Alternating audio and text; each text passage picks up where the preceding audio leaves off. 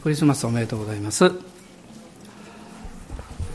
えー、今朝あの少し資料をこう見ておりましてねで、えー、調べたんですけども2001年のあのことを思い出したんですねあの2001年の春に、えー、ある日突然ファックスがアメリカから入ってきましてあのカリフォルニアのトーレンスというところの政界にあぜひ来てほしいというえファックスだったんですね。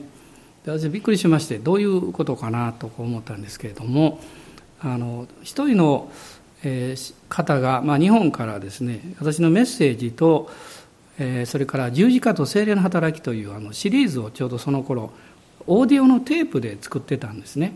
でそれを持ってアメリカに行かれたんです。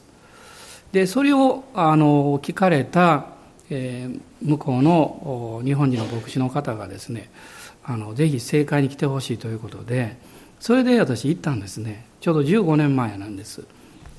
でその時にあの素晴らしいことがあの起こりました。そのその中でいわゆるお父さんと息子さんが和解されたんです。あのもう全くこう離れていたんですけどその聖火の中に和解されてそれだけでなくてそのお父さんがですね私にぜひこの政界の終わりまでに洗礼を授けてほしいということででその人ともう一人、えー、女性の方と私は二人洗礼を授けたんですね、まあ、それがちょうど15年前でした、まあ、それはあのテープを通してそういうこうつながりができたんですね、まあ、今回あのインターネットのメッセージを通してまたカリフォルニアの方の政界にお招きいただいて非常にあの感謝しておりますけど、まあ、一つのこう時代の違いというかねそういうものを感じながらでも共通していることは神様の御言葉メッセージには力があるということです、まあ、私たちが普通に語っている会話の中でもこの聖書の御言葉をそこにこう語るときにその言葉は聞いた人の中に残るんですね。たとえあの意識を失っても私が耳元で大きく語りかけたらそれは通じると私は信じております。ですからこのクリスマス まあいろんな形でメッセージの伝え方ってあるんですけどあのカードやですねあるいはあの、えー、言葉で話したり、えー、メールであのただおめでとうだけじゃなくってちょっとクリスマスのメッセージを入れてね御言葉を入れてあの送られたらいいんじゃないかなというふうにあの思います。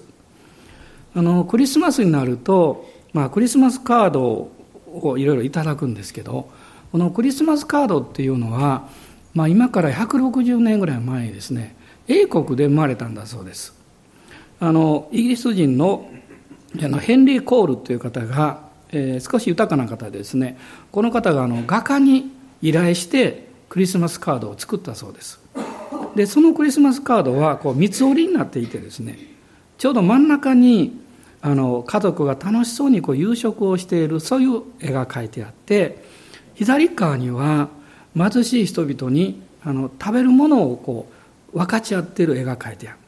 右側にはあの寒さに凍えている人にこの衣服を分け与えている絵が描いてあるんだそうですつまりクリスマスというのは私たちが神様から受けた恵みと愛をいろんな人にこう分かち合っていくんだとそれをですね表したのが実はもともとクリスマスカードの由来なんだそうですね。まあ、それは、まあ、当時ですからそのカードを通してメッセージを伝えていったわけです。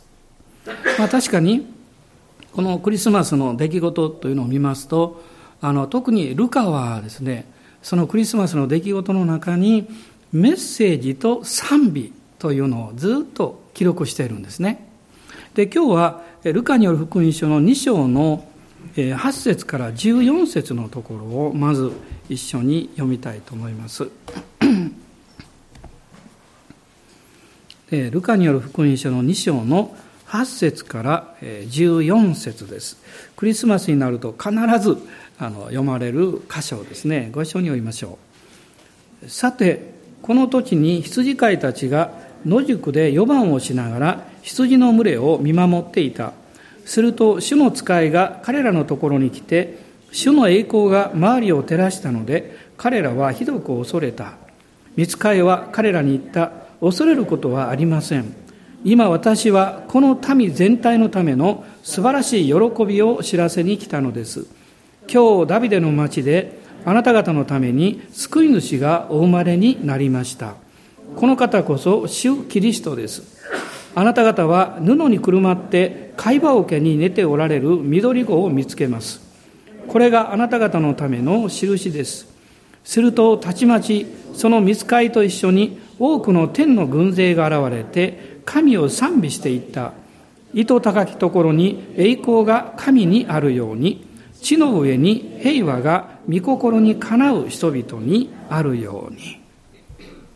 まあ、あのクリスマスにはこの賛美とメッセージというのがあるわけですけど、まあ、ルカはこの1章2章を見ますとですねここに3つの天からのメッセージをこの記しています、まあ、一つは祭司ザカリアに対してそれからこのマリアに対して、そしてこの羊飼いに対して、そしてこの4つの賛美を描いているんです。あのこの中には皆さんご存知のこのマリアの賛歌があったり、それからあのザカリアの賛歌というのも出てきますね。そして天使がこう歌ってるわけです。この2章の後半になりますと、あのシメオンというこの預言者がですね、イエス様を抱いてそして賛美をしている姿が出てきます。この3つのメッセージとこの4つの賛美というのをルカはこの1章2章の中にまあ記しているんですけどその賛美の内容は出てないんですが実はもう一つ賛美があります。それは羊飼いたちが賛美しながら帰っていったというふうにまあ書かれているわけですね。まあ、ですから、まあ、クリスマスはもうどこに行っても、えー、たくさんの賛美があるんです。そしてクリスマスの賛美というのは、その中にこの平和と希望があるんですね。まあ、これがいわゆる一般のいろんな歌とかそういうものと違うわけです。まあ、おそらくクリスマスで一番有名な賛美歌はこの「清しこの夜」だと思うんですね。まあ、あのお昼に歌ってもこれはいい賛美なんですけれどもまあ、この「教師この夜」というのもあのオーストリアで生まれたわけですね。クリスマスのすぐ近くにオルガンが壊れてしまってそれで当時の教会の福祉祭をしていましたあの方が歌詞を作ってですねで小学校の先生があのギターでこの演奏する曲を作ってあの、え子どもたちをですねギターの伴奏で歌ったこの賛美が清この夜なんですね。ですが今でも清この夜はギターが一番合うんだと思います。まあ、今もうこれがまあ世界中であの非常にこう有名になっています。まあ、それはこの歌詞も素晴らしいんですけれどもこのクリスマスの賛美特に清この夜もそうですねそれを歌ったり聞いたりしていると心の中に何か温かさがやってくるんです。思い煩いとか恐れとかそういうものはスーッと消えていって信じることができるという希望がやってくるんですね。まさにそのメッセージそのものとしてイエス様がおいでくださったわけです。クリスマスというのは、キリストマスのことですね。キリストを礼拝するという意味です。決して苦しみますではないんですね。キリストマス。イエス様を礼拝する。つまりそれは本当の平和と希望というのは神様を礼拝するところから与えられる天からやってくるこれは恵みであるということを教えているわけです。まあ、私たちは、特に12月の25日、まあ、クリスマスとしてお祝いをするんですけれども、まあ、イエス様が生まれたのは正確に言うと12月ではありません。まあ、ただこのローマ時代にですねちょうど夏至のところに時にえーまあ、お祝いのお祭りがあってクリスチャンたちはそれを義の太陽であられるイエス様をお祝いするという意味でこの日をクリスマスと定めたわけです。で、まあ、4世紀半ぐらいですねの時にからこの12月の25日がクリスマスとしてお祝いされるようになりました。でもあの東方教会の方はですね同じ内容なんですけどもクリスマスは1月の6日あるいは7日にお祝いをします。もう一回クリスマスをお祝いしたい人は1月に東方教会どっかに行ったらですねクリスマス あのお祝いできるとも思うんですね、まあ、大事なことはこの日にちではなくって内容であるわけですなぜクリスマスに賛美が用いられるんでしょうか一番の理由はですね神様が人間の心の中に歌を与えられたんです。賛美を与えられたんです、本当はね。賛美というのは神に返すものなんです。でも、それがいろんな形で歌になりました。人の人生の中には悲しみがあり、喜びがあり、辛い経験があったり、また何かもう本当に嬉しさを表したい時もあります。それを表す時に人々は歌を用いるわけです。音楽を使うわけです。音楽は私の心を癒したり、勇気を与えたり、力を与えてくれます。例えば皆さんがですね、ドラマやあるいは映画をご覧になった時に、感動するシーンって必ずと言っていいほど音楽ありますね。音楽、一つの映画にはたくさんの実は音楽が使われています。あれが全く音楽なかったら、ちょっと味気ないかもわかりませんね。それは、私は無意識のうちに、この音楽というものを私たちは生きてるんです。言葉にも音楽があります。私がメッセージしてますね。で、皆さんそれを聞きながら音楽を聴いてます。このメッセージの中に実は、語り口の中に音楽があるんですね。それは私の心に触れてくるわけです。そしてそこに神様の御言葉が入っていくと、私たちの心の中に持っている様々な問題に光が与えられます。まあ、さっきも証がありましたけども、まあ、人間の心の中、今の時代というのは、もう世界中どこに行っても不安とか恐れがあるわけです。それだけではなくって、虚しさ、空虚さというものがあります。人は、まあ、特にこの産業革命以降はですね、物がたくさん作れるようになって、そして生活が豊かになりました。でも、そのものを持てば持つほど、私たちは心の中が寂しくなるという経験をしているわけです。それだけではなくって、いろんなものが増えれば増えるほど、私たちのストレスが増えてきます。あれもこれも世話をしなきゃいけない。で、多く物を持っている人はたくさん手入れをする時間が必要です。あるいは大切にしなきゃいけないんで、いろんな問題が起こりやすいです。ストレスがやってきます。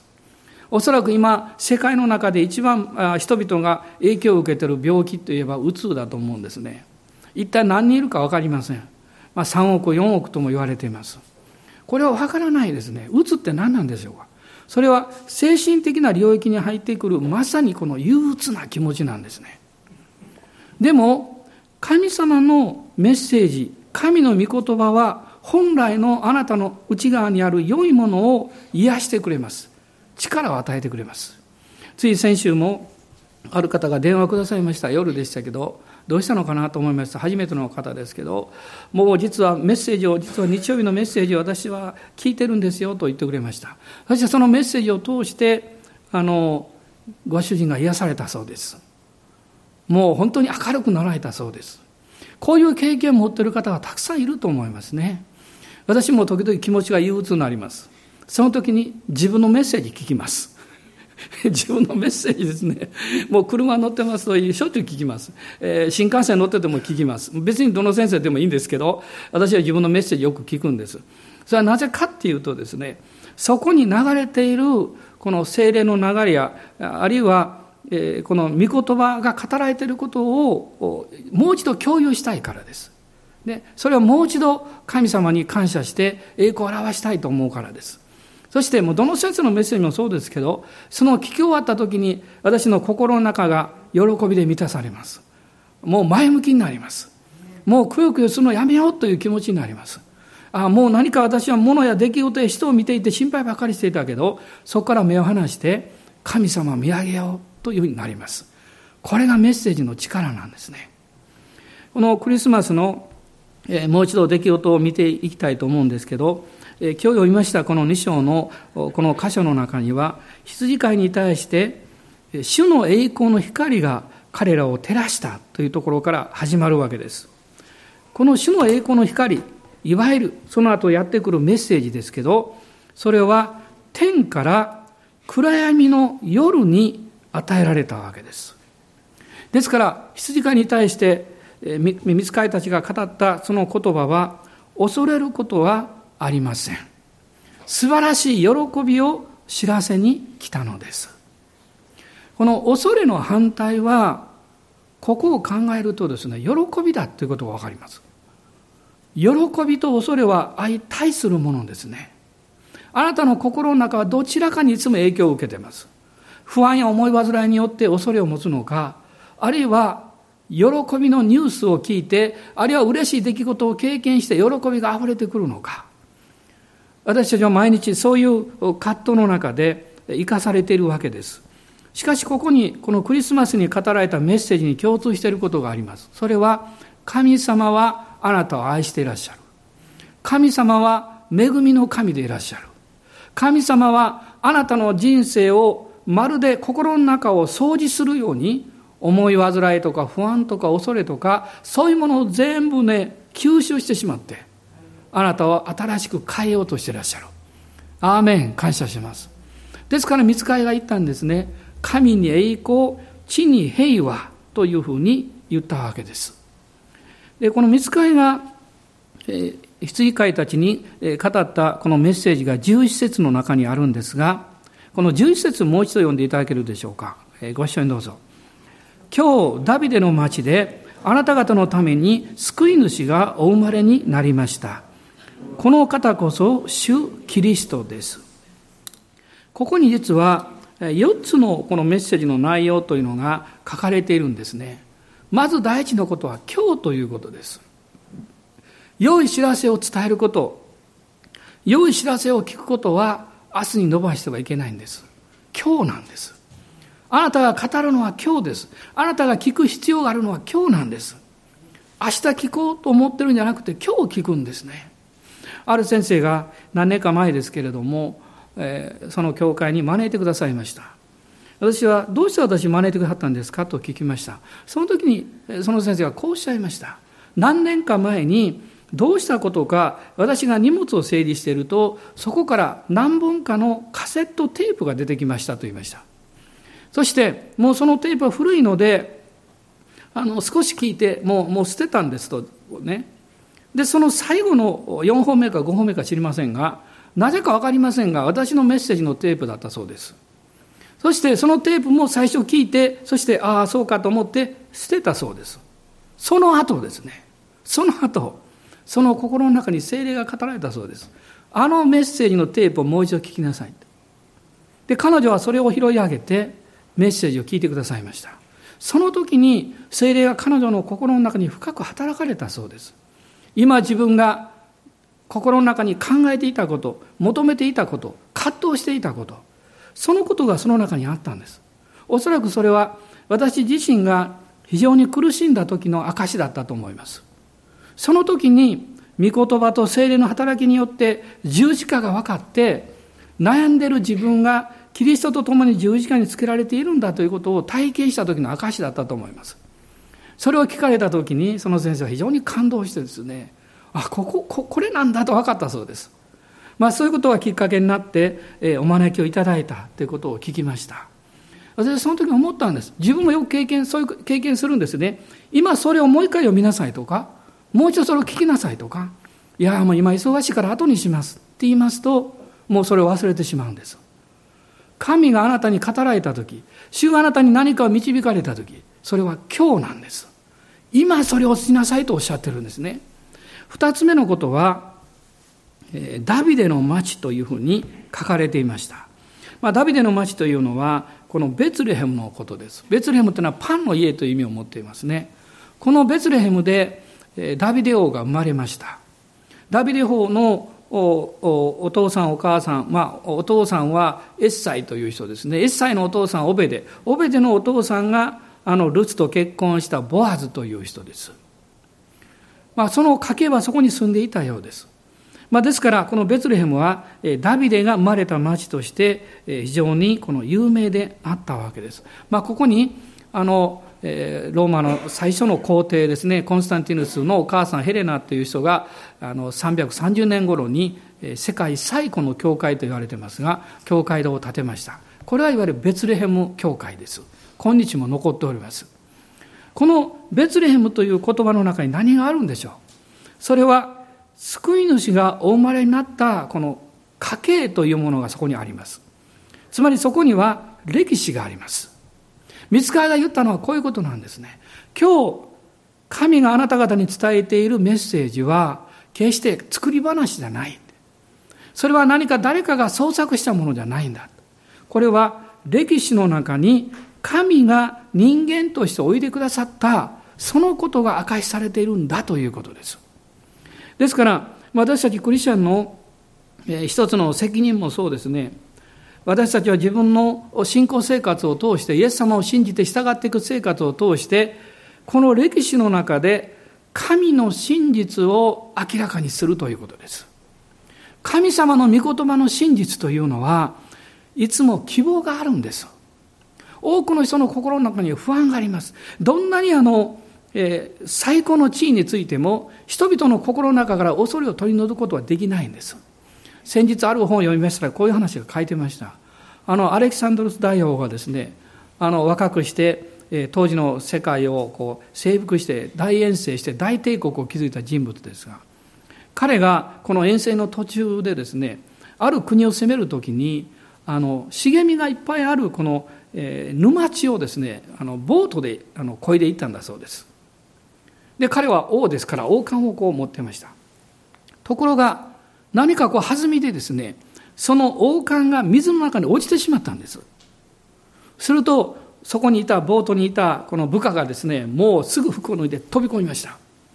そして飛び込んでその沈んでいく王冠を見つけてですねそれを持ってきたんですけどご存知のように水の中ですから彼はどういうふうにして王冠を持ってきたんでしょう？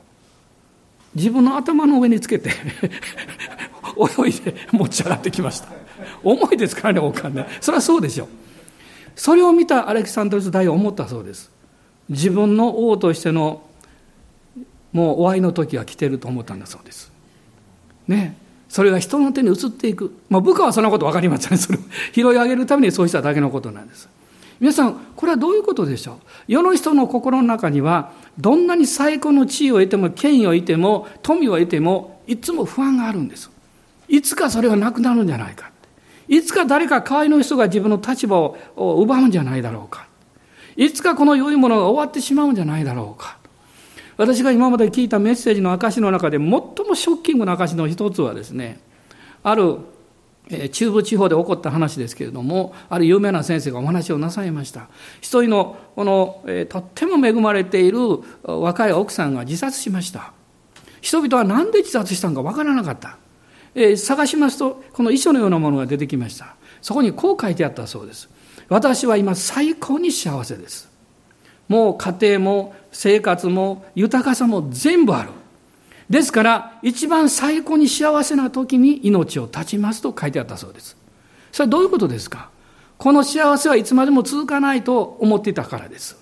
人間は得たものを必ず失うと考えています。それは人間が得るからです。しかし、天から神がくださるものはあなたの中にずっと残ります。聖書はこう言ってますね。いつまでも残るものが3つある。ね、信仰と希望と愛ですと書かれています。その信仰というのは、私たちが天国に行くことのできる、その素晴らしい約束だけではなくって、今、この戦いのある激しい世界の中にあっても、神が変わらない平安と希望と力をくださるということです。もし今日皆さんの中で何か失望したり、辛い経験をしている方いらっしゃったらですね、勇気を持っていただきたいんです。イエス様のことを信じていただきたいんです。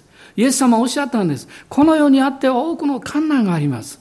しかし、勇気を出しなさい。私はすでに世に勝ったからですとおっしゃいました。世に勝つってどういう意味でしょう？それは毒を抜いたって意味なんです。毒蛇に噛まれても大丈夫。毒が抜けてあるから。誰かが毒を持ってあなたに飲ませても大丈夫。その毒はもう取られているからって意味なんです。試練が来ても困難が来てもあなたは敗北者になる必要がないんです。あなたがそこから逃げたらダメなんです。逃げればあなたは敗北者になるんです。敗北者になるとあなたは被害者になるんです。被害者になると、その被害のこの思いは一生あなたにつきまとってくるんです。やり遂げることです。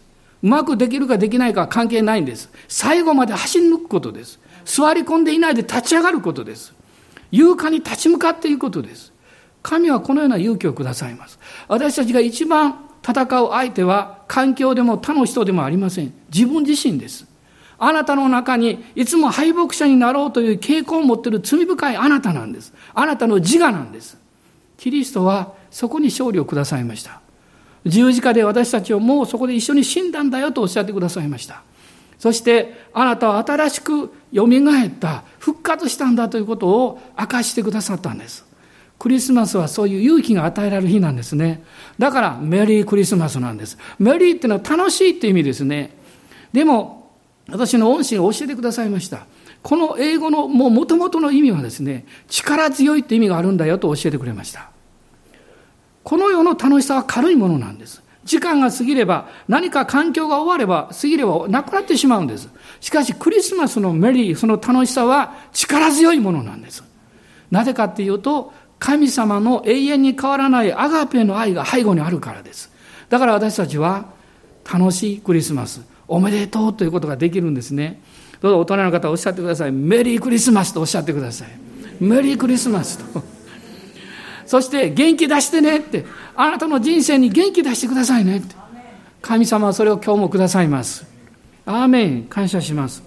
この三つ目に、え見つかいが言ったことは、えー、とても大切なことですけど、救い主がお生まれになりましたということです。このイザヤ書の9章の中に、一人の緑子が生まれた。一人の男の子が与えられたと。このイザヤという預言者はですね、巫女の預言者と言われています。その救い主が神が人間として来られるということを予言した人です。そしてあの有名なイザヤの53章には、この苦難のしもべとしての救い主の姿があります。ユダヤの人々はメシアは栄光を持っておいでになるということを信じてましたので、その苦難のしもべというのを受け入れることができなかったそうです。ですから、あれは救い主のことではないだろうと考えていたようです。でも今私たちわかるんです。偉大な神が人となって来られた。なんであんな貧しいところに？どうしてあんなに厳しい状況の中で？どうしても貧しい若い夫婦の中で生まれたのか？でもそれは皆あなたが私のためなんです。貧しい人が豊かになるためです。辛い人が元気になるためです。悲しんでいる人が賛美を受けるためです。そして、失望している人が勇気を受けるためです。この会話桶に近づくことができない人は誰もいないんです。王宮であれば、ある人たちは近づくことはできないんです。会話受けであれば、どんな人でも、どんなに汚れていても、どんなに弱っていても、どんなに身分が低くっても関係なく近づくことができるんです。そして、救い主の顔を見た、ね、あの羊飼いや、あるいは博士たちはどんなに勇気を得たことでしょう。今、この救い主が馬小屋ではなく、あなたの心の中に生まれてくださるんです。あなたの貧しい心の中に生まれてくださるんです。あなたの暗闇にある心の中に生まれてくださるんです。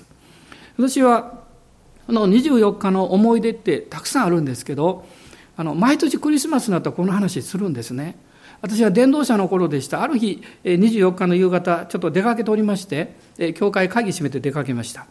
そしてもう薄暗くなって帰ってきますと、その教会の玄関の前に若いご夫婦がですね赤ちゃんを抱いてそしてじっとこう祈ってるように立っていらっしゃいました。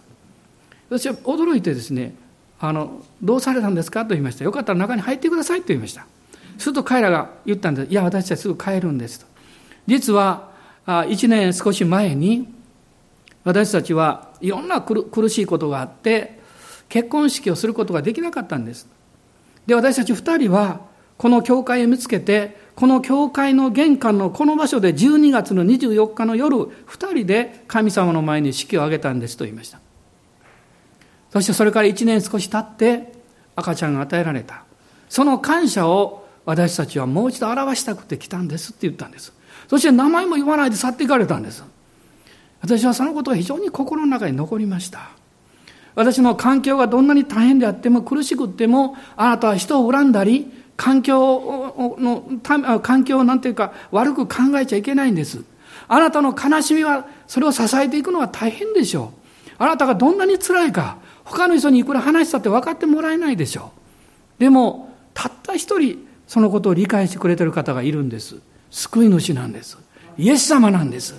イエス様を見上げてあなたはその方に勇気をいただいたらいいんです。あなたの悲しみやその辛い経験を支えて運んでいく力をこの方はくださるんです。羊飼いに水飼いが言ったんです。救い主がお生まれになったんですと。救い主が訪ねてきたとは言ってないんですよ。訪ねてきたんだったら去っていくんです。でも生まれたならずっといてくださるんです。救い主はあなたの人生を訪ねてくださった方じゃないんです。あなたの人生の中に生まれてくださった方なんです。この方を見上げましょう。あなたの心の中にやってくるいろんなこの暗い思い、不安になる思い、時には腹立たしい思い、もうどこにこの悲しみや痛みを持っていったらいいかわからない思い、それを理解してくださっている方に持っていきましょう。イエス様に持っていきましょう。そして明るくなってください。勇気出してください。主を見上げて元気を出してください。あなたの人生は尊い人生なんです。あなたの経験は誰が何と言おうが世界で最高の経験なんです。それを私たちは救い主を信頼するときにのみ心からですね、宣言することができるんですね。あの、青家族に、えー、宣教に行った宣教師、アメリカの宣教師の4人の方が飛行機からこのパラシュートで降りてすぐに殺害されましたその青家族の人たちがやがてその家族が今度はもう一度宣教に行ってそして救われました。その彼らがそのまだ殉教した時ですね。その多くのこのインタビューがあったんですね。そのインタビューの記事を私は後々ですけど読みました時に非常に感動しました。もう率直ですね英語圏の人は。その亡くなったご主人の奥さんにですね、こう質問してるんです。宣教に行って、まだ福音を一言も伝えることができない間に、槍で刺されて亡くなった。それは意味があったんですかと言いました。私の人生にも、その現状だけを見ると、これは果たして意味があったんだろうかと思うことがやってくるんです。なぜ突然思いがけない不幸が来るのか。なぜ悲しみが突然やってくるのか。私たちにはわからないんです。でも、彼女がその答えたこの記事を私読んで本当に心を刺されたんです。彼女はこう答えたそうです。価値のないことのために私の主人が命を捧げることなんてありえませんと言ったんです。人々にはわからない、人々には理解できないかもしれない。でもその人には分かってるんです。その人が人生を捧げる、その人が命を捧げる、その人がもうありったけの愛情を捧げる、そこには価値があるからです。あなたが愛情を捧げる、そのことについて恨んではいけないんです。非難してはいけないんです。誰が何と言おうが、あなたの人生をそそこに注ぎ出すんです。神があなたにそのパッション、情熱とミッションですね。使命を与えておられるからです。それは神の栄光のためなんですね。救い主がお生まれになったと、見つかいが言いました。そして、もう一つのことが、この11節に出てくるんですね。彼らはこう言いました。この方こそ主キリストですと言いました。この方こそ主キリストです。この方こそあなた方の救い主なんですよと。この栄光のメッセージは、あの、立派な人々に伝えられたんではないんですね。この罪にまみれて、そして世の中の苦しみや悲しみの中にいた貧しい、その世の中の、まあ、いわゆる、えー、なんというか、遠いから言えばもう一番下の方にいる人々に伝えられたんです。私たちは良いことを立派な人に伝えようとします。私たちは何か嬉しいことを喜んでくれる人に伝えようとします。神様は逆のことをなさったんです。最も素晴らしいメッセージを最も世の中で忘れられているような人々に伝えたんです。最も貧しい人に伝えたんです。それはその人たちが一番その価値を理解してくれるからなんです。あなたの心の中に自分の貧しさ、弱さが分かるとき、あなたはキリストを見出すんです。私は正しい。私は立派なんだと。私は大丈夫なんだと思っている人にはキリストは必要ないんです。しかしあなたが自分の弱さや自分の罪深さや自分の貧しさを知るとき、私にはイエス様が必要なんだということに気がつくんです。そしてその方をお迎えすることができるんですね。羊飼いたちは喜んでこのイエス様を探しにベツレヘムの町に行ったんです。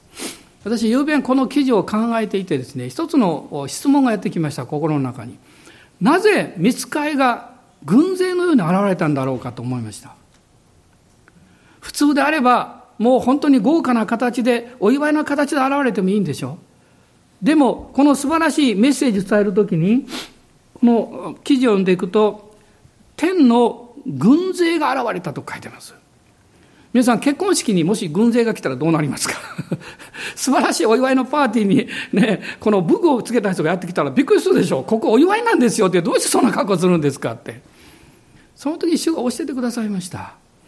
このイエス様が人となっておいでになって33年半の生涯をこの贖いのために備えてそれを完成されるためにはたくさんの戦いがあるんですよと教えてくれました。このイエス様を信じた私たちが神様の見救いとこの恵みを経験していくイエス様を信じてイエス様に従っていくその歩みの中には数多くの戦いがあるんですよと教えてくれました。ですから主があなたを守っていらっしゃるんです。主がイエス様を守られました。ね、同じようにこの見つかりたちも私たちを取り囲んでいます。そして最も悲しい人に、最も辛い人に、最も苦しい人におっしゃるんです。神に栄光、地に平和。あなたは苦しんでいる。だから平和を知っています。あなたは悲しんでいる。だから慰めを知っている。あなたは辛い経験している。だから愛を知っている。その愛と慰めや力を神が語っておられるんですね。聖歌の中に、スパフスパフォードという人が書いたあの賛美がありますね。安家さは川のごとくという賛美ですけど、まあ、皆さんもご存知だと思いますけど、まあ、これは1800年代のこの人物が書いたんですけど彼はあのニューヨークからですねあのウェールズに当時船があって奥さんと4人の娘をこの送り出したんですけどでもその途中で海難事故があって船が遭難して4人の娘さんが亡くなったんですね。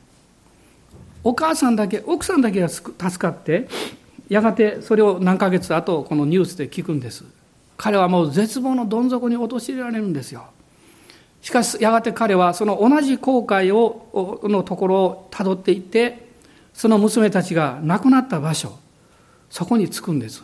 その時に彼が神様から得た慰めのこの思い、それを死にしたのがこの歌詞なんですね。安けさは川のごとく心を浸す時、悲しみは波のごとく我が胸満たす時、すべて安し、三上ともに増せば。有名な成果ですね。あなたは自分の人生を恐れちゃいけないんです。今日勇気を持っていただきたいんです。今日私は皆さんだけじゃなくって、インターネットでこのメッセージを聞かれるたくさんの人のことも何か感じているんです。年末は大変な時なんです。あなたは死んじゃいけないんですよ。あなたは自分がダメだと言って、もう一人ぼっちになっちゃいけないんです。勇気を持っていただきたいんです。神のメッセージはそのために与えられたからです。今日、ダビデの町に、あなた方のために救い主がお生まれになった。この方こそ、主キリストです。あなたは悩むために生まれたんじゃないんです。あなたは傷つくために生まれたんじゃないんです。あなたは辛い経験をするために生まれたわけじゃないんです。そういう経験があるでしょう。でもそれ、それ以上に、神はあなたを愛するためにあなたを産んだんです。あなたは愛されるために生まれたんです。それを今日私たちは感謝しましょう。私たちの目を現実の苦しい状況だけ見ないで、イエス様を見上げましょう。イエス様にお任せしましょう。あなたのどうしていいかわからない気持ち、どう話しても理解してもらえない気持ち、でもたった一つの道があるんです。祈ることです。祈るんです。あなたの心をイエス様と祈るんです。どうぞお立ち上がりください。今一緒に祈りましょう。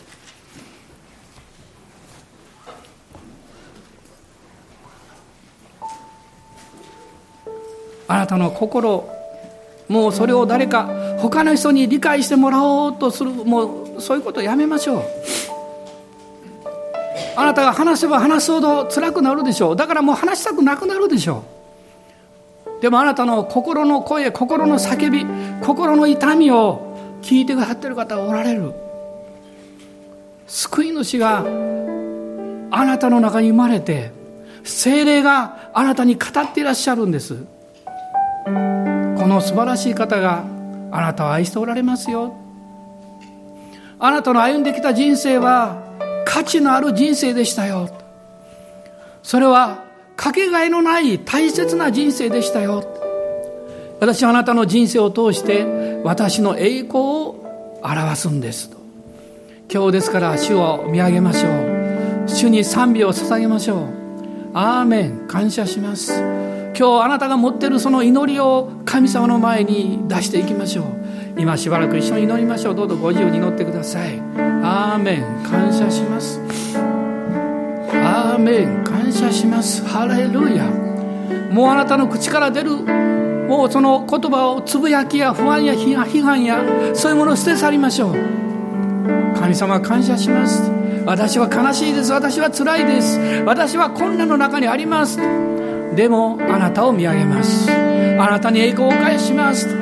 今私は喜びがあります。だからあなたに感謝を捧げます。アーメン。今日はあなたが新しく生まれ変わる日です。今日はあなたが新しく生まれ変わって歩き出す日です。それは神があなたを愛しておられるからです。神様があなたを愛するために作ったんだとおっしゃるからです。そうですあなたは。愛されるために生まれたんです。愛されるために生まれたんです。この愛を伝えるために生まれたんです。どうぞ目を自分だけ見ないでください。神を見上げると周りが見えてきます。あなたの近くに悲しんでる人いないでしょうか。苦しんでる人いないでしょうか。その方たちに伝えましょう。イエス様のことを。クリスマスを伝えていきましょう。そして私は確信を持って言うんです。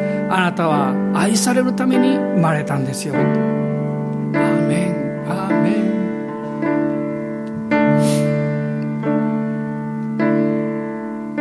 君は愛されるため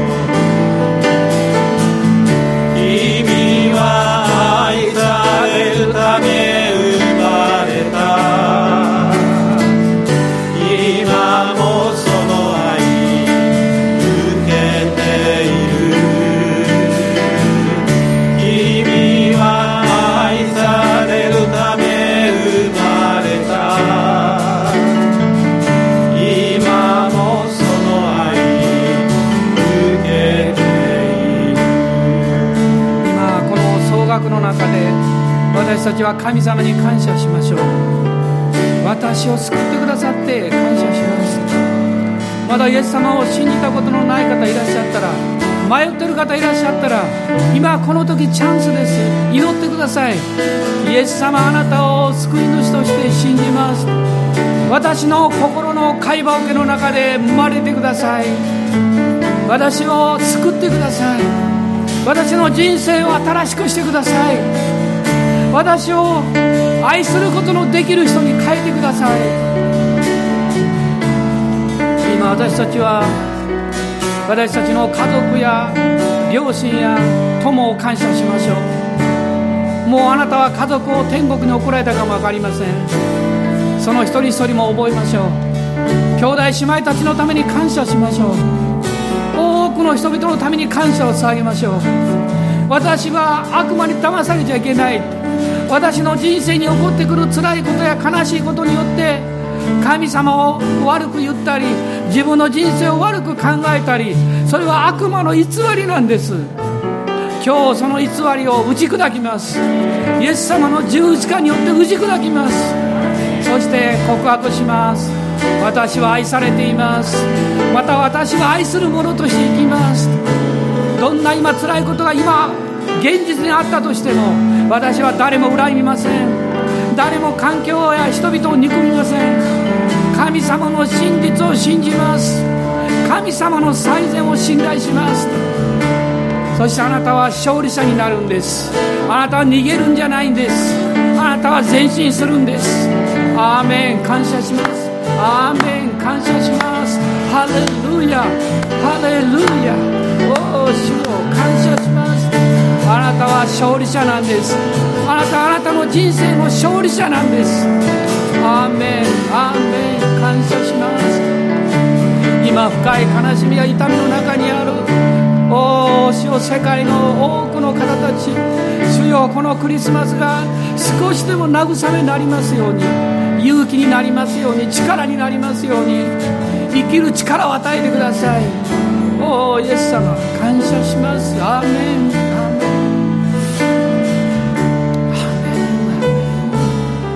おイエス様感謝しますハレルヤ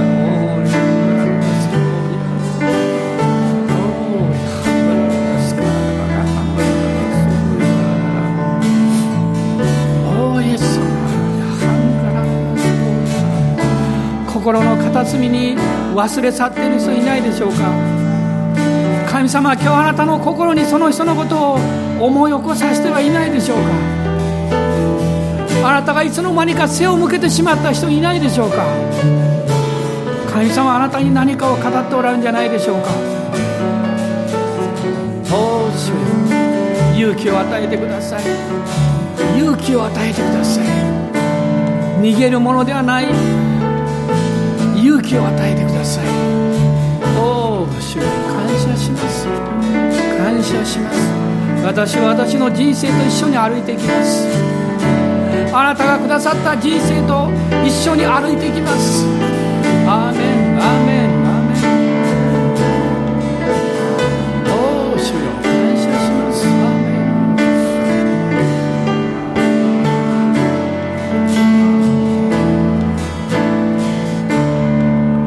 君は愛されるため。